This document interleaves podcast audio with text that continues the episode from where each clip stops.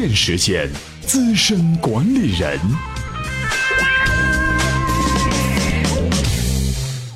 资深不是重点，管用才是真理。欢迎收听充电时间资深管理人。这期节目呢，我们从一个重要的管理职位开始，CEO 首席执行官，在一个企业中负责日常事务的最高行政官员，又称作行政总裁、总经理或者最高执行长，管理整个企业的日常运转，是企业重要的决策者和掌舵人。但是，这个在企业中不可或缺的大 boss，如今也面临着挑战。这里所说的挑战，可不是指董事会、股东以及业绩等考核压力，而是居然有公司在管理上干掉了 CEO。一家名为 Medium 的美国新兴博客平台正在推行一项无差异自治的工作和管理方式。这种管理方式改变了传统层层汇报的科层制管理，从某种程度上是在管理上消灭 CEO，或者让他变得不那么重要。CEO 们这下就不淡定了吧？充电语录。融资一定是各位创业者非常感兴趣的话题，可你真的确定你拿的每一笔融资都是好的、有用的吗？关于这件事儿，三十六氪董事长刘成成似乎自有一套自己的法则，叫这个创业公司融资九六三法则。找融资呢，其实是一个漏斗过程，就是你要让至少九个投资人吧，得知道你在融资，然后可能其中大概有六个左右，如果对你感兴趣。然后最后转化到最后一步是，可能有三个投资人给你出了这个投资的意向，就像我刚才说的那个对的钱和正确的钱。嗯，就如果说一个创业者融资是只有一个投资人愿意给他投钱，其实他不一定能拿到一个对他帮资源帮助很有帮助的一个投资人的钱。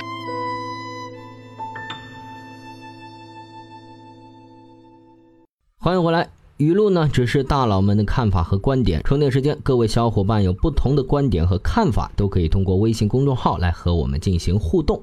好了，继续我们今天干掉 CEO 的话题。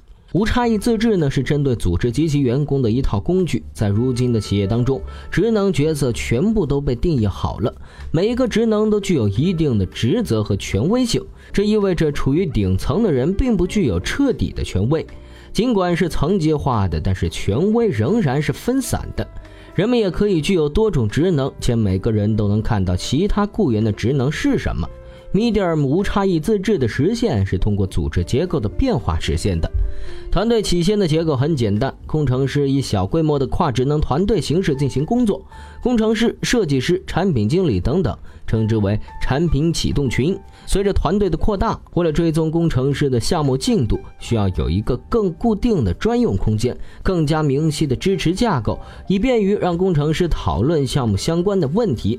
为了满足这一需要，工程师圈就被提出来了，而且啊是得到了建立。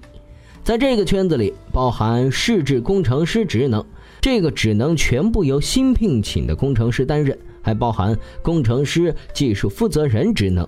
每一个职能都有详细的明确职责，规定负责的人要做什么。大部分工程师在核心工程圈和产品圈均要承担职能。但是，也可能出现一个工程师负担许多职能的情况，比如技术运营，在工程圈包含之内，四个工程师要肩负上百万种职能。对于一个规模较小但是负责工程师团队许多重要环节的圈子来说，他们要做的任务量有点夸张，而且每一项都要执行的很好，这一点令人印象深刻。在工程师团队达到二十人左右的时候，工程师团队负责人已经显然无法做到和所有人保持常规一对一面谈的状态。随着员工们在工作职能间的切换，各自产品圈中有不同负责人，需要有一个可以扩大规模的管理方式。于是，Medium 团队启用了小组领导的职能。和传统架构的公司相比，这种做法最大的区别是，你不仅只是负责一个职能，一条路径发展下去。员工和职能是分离的，所以你可以拥有一条自我选择的职业路径。这样听起来感觉很绕，也不好理解。我们举个例子，Jane 是 Medium 的一位工程师，但是他又同时肩负多种不同的职能，其中包括十一位工程师的小组领导、某个产品的负责人、某一项目的工程师等等。他还帮助工程师圈子搭建入职和面试培训，以及招聘和外联等等。将这些职能明确的分配给卷，对他很有好处。因为这些职责很重要，但是却经常被忽视，或者被认为是会让工程师分心的工作。卷本人很享受这种明晰的管理结构，并且不觉得他一定要选择是否完成百分之百的管理目标。他认为许多公司都是后一种情况。他能挑选自己希望专注的目标，每个月都可以不同。有时他可能希望专注在组织领导力上，过几个月他可能希望在基础设施项目上投入，或是发起一个项目在技术上挑战自己。在这种管理模式下，每个人可以把自己的职责做优先级的排列。在这样的一个工作模式下，让 Medium 的每个员工都感受到自己是这个组织的某一个独一无二的部分。而且这种感受还可以从各自的职能中具体的反映出来。当然，也不是每一个人都要负担许多的职责，一些人有一个或者两个职责，专注在他们的工作上；另一些人则会有更多的职责。毕竟，人的精力是有限的，在某个时间里要满足所有的职责很难，甚至是不可能的。所以，Medium 每个人都有权利将各自的职责做优先级的排列。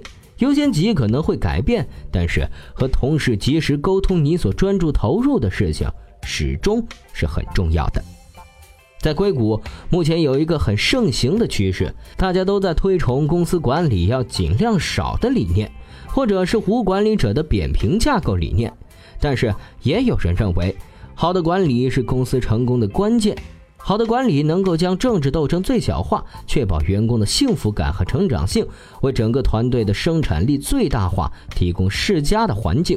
但是，大部分被提拔至管理岗位的人从未被告知他们的工作究竟是什么，也没有经过培训，所以他们往往无法实现目标承诺。无差异自治是 Medium 改变组织的工具，让谁负责做什么事情一目了然。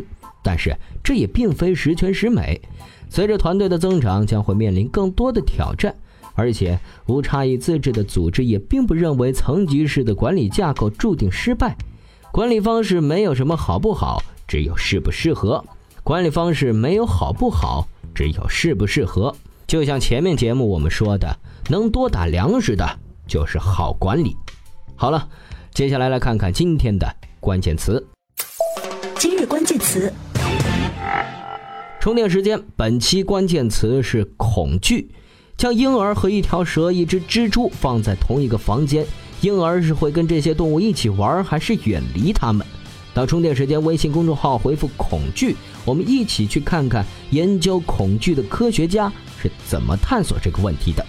最后做一个重要的告知：充电学院的两百席预售学员资格早已售罄。先根据小伙伴的要求增加少量的内测名额。现在购买充电学院课程参与内测的学员可获赠 U 盘一号，U 盘数量有限，赠完后将不再增加内测名额。充电学院的内测时间是十一月二十二号到一月五号，内测期不算学员资格时间消耗。再次感谢大家的支持。好了，今天的节目就是这样，感谢您的收听，我们下期再见。随时随地，随心所欲，你的随身商学院。这里是充电时间。